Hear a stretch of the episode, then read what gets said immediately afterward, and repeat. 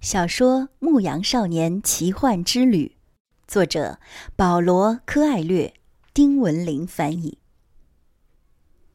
英国人坐在一座充斥着灰尘、汗臭和牲口气味的房子里，这样的房子根本称不上是货站，充其量只是个牲口棚。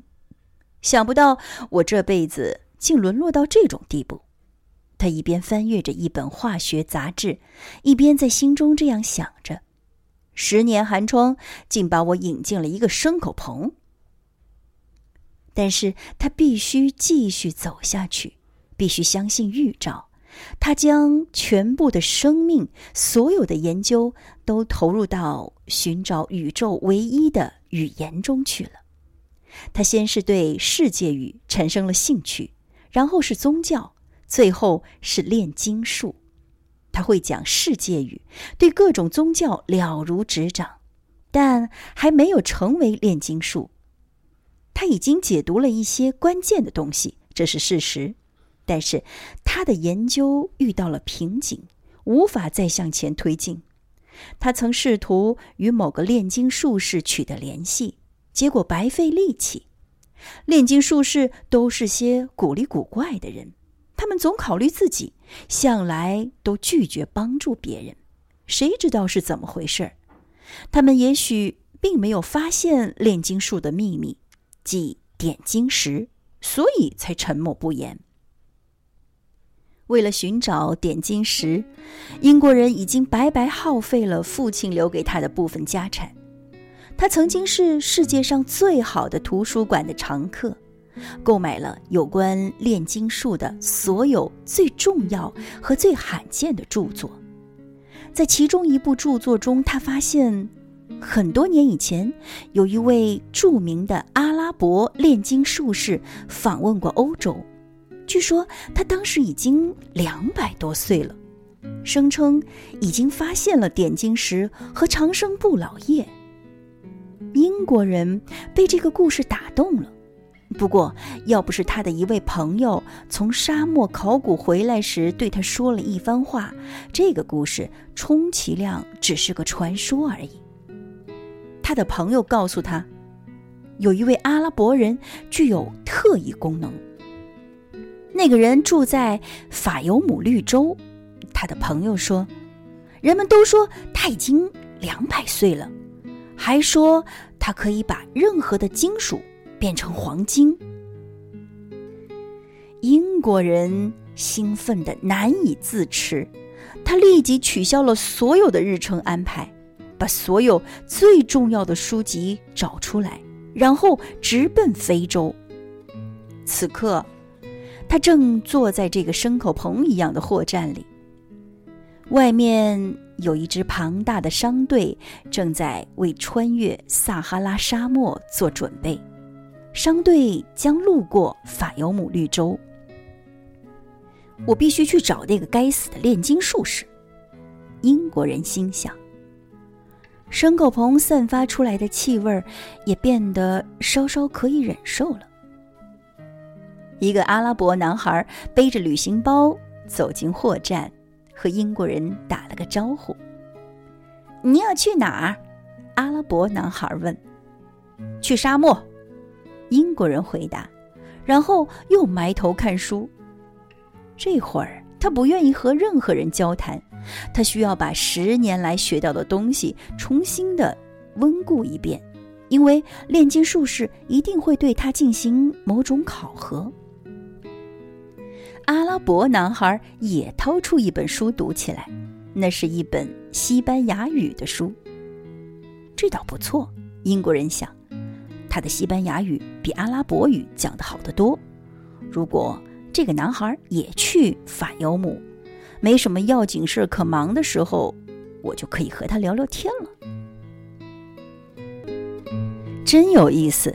当圣地亚哥正要重新阅读书上开头部分的葬礼场面时，忽然想，差不多两年多前我就开始读它了，还没读完这几页呢。尽管不再有什么萨冷王来打断我的阅读，可我还是无法集中精力。男孩对自己做出的决定仍然抱有怀疑，但是他意识到了很重要的一点，那就是一旦做出决定，实际上便坠入了一股巨大的洪流之中。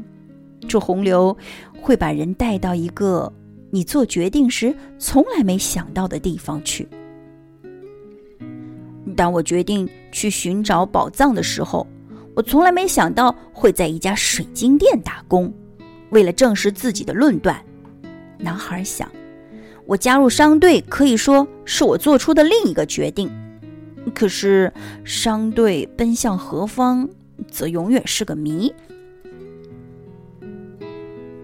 在圣地亚哥的面前，有一个欧洲人也在读一本书。那个欧洲人很令人讨厌。男孩进来的时候，欧洲人曾经轻蔑地瞥了他一眼。他们原本可以成为好朋友，但欧洲人的态度让交谈无法继续。男孩合上了书，他不想做任何使别人觉得和那欧洲人相似的事。他从兜里掏出乌灵和图明，独自把玩起两块宝石来。那个英国人惊叫起来：“哦，一块乌灵和图明！”男孩飞快地将两块宝石装进口袋里。“这是非卖品。”他说。“它们没那么值钱。”英国人说，“只不过是大块石英晶体而已。世界上有无数大块石英晶体，不过懂行的人都知道这是乌灵和图明。”我没想到，在这种地方还有乌灵和图明。这是一位王赠送给我的礼物，男孩说。英国人没说话，随后他把手伸进口袋里。令人惊讶的是，他掏出了两块一模一样的宝石。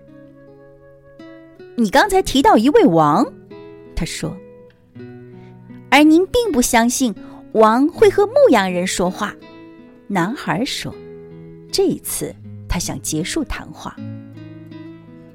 恰恰相反，正是牧羊人最先认识王，世上其余的人则拒绝认识他，因此王很有可能会和牧羊人交谈。由于担心男孩听不懂他说的话，英国人又补充的说：‘啊，这是圣经里说的。’”是教会了我加工乌灵和图明的那本书里说的，这种宝石是上帝允许用于占卜的唯一物品，祭司们都把它们镶嵌在一块纯金的胸牌上。男孩很庆幸自己来到这个货站，也许这是一个预兆。英国人故作深沉地说：“谁和您谈到过预兆呢？”男孩兴趣越来越浓了。啊，生活中的一切都是预兆，英国人说，说着便合上了正在阅读的那本书。宇宙中有一种人人都能读懂的语言，但是这种语言已经被遗忘了。我正在寻找它。哦，还有其他的东西，所以呢，我才来到这儿。我必须找到一个了解这种语言的人。一位炼金术士，他们的谈话被货站老板打断了。你们二位运气真好，今天下午就有一支商队出发去法尤姆。胖胖的阿拉伯人说道。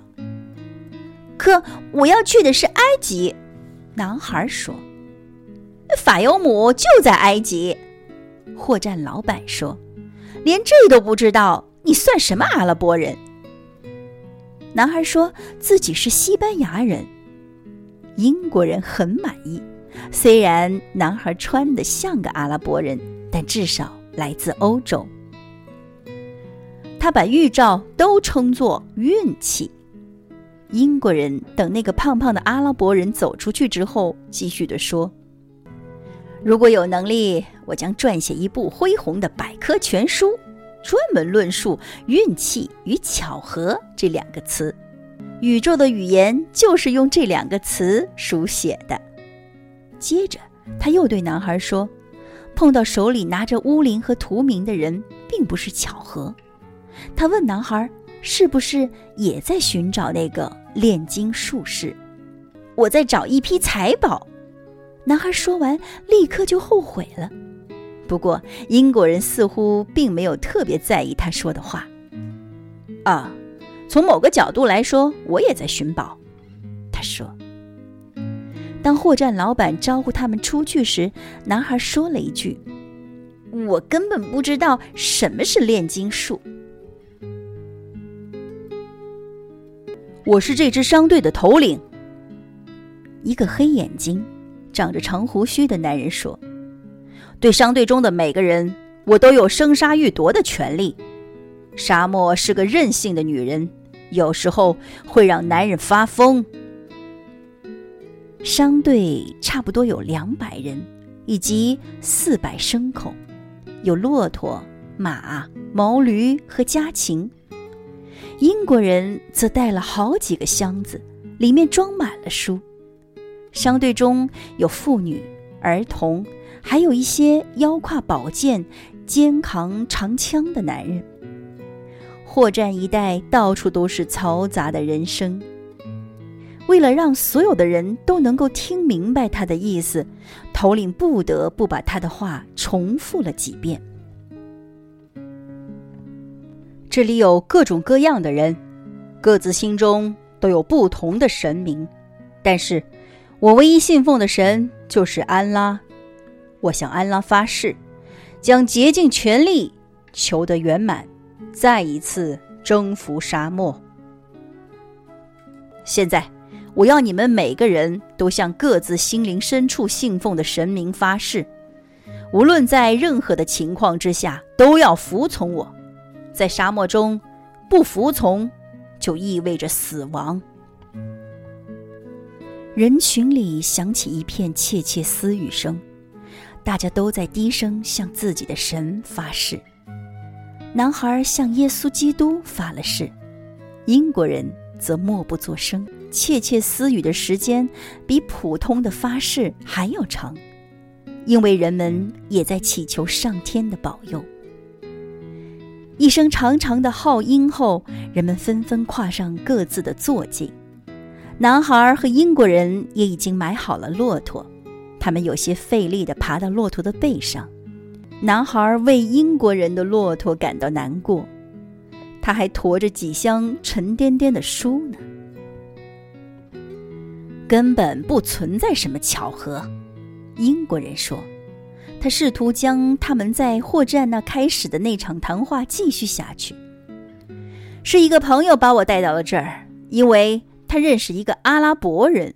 据说，然而商队启程已经无法听清英国人说的话了。不过，男孩很清楚英国人想说什么。他想说的是，将一件事和另外一件事联系在一起的神秘纽带。就是这神秘的纽带，使男孩成了牧羊人，让他重复做同一个梦，并到达了非洲附近的一座城市。接着，让他在那个城市的广场上遇见了萨冷王。再后来，他的钱被偷了，这使他结识了一位水晶店的老板。再然后，一个人越是接近梦想，天命就越成为他生存下去的真正理由。男孩心想。好了，这一集就为您读到这儿，欢迎您持续收听小芳家家的广播，收听下一集，拜拜。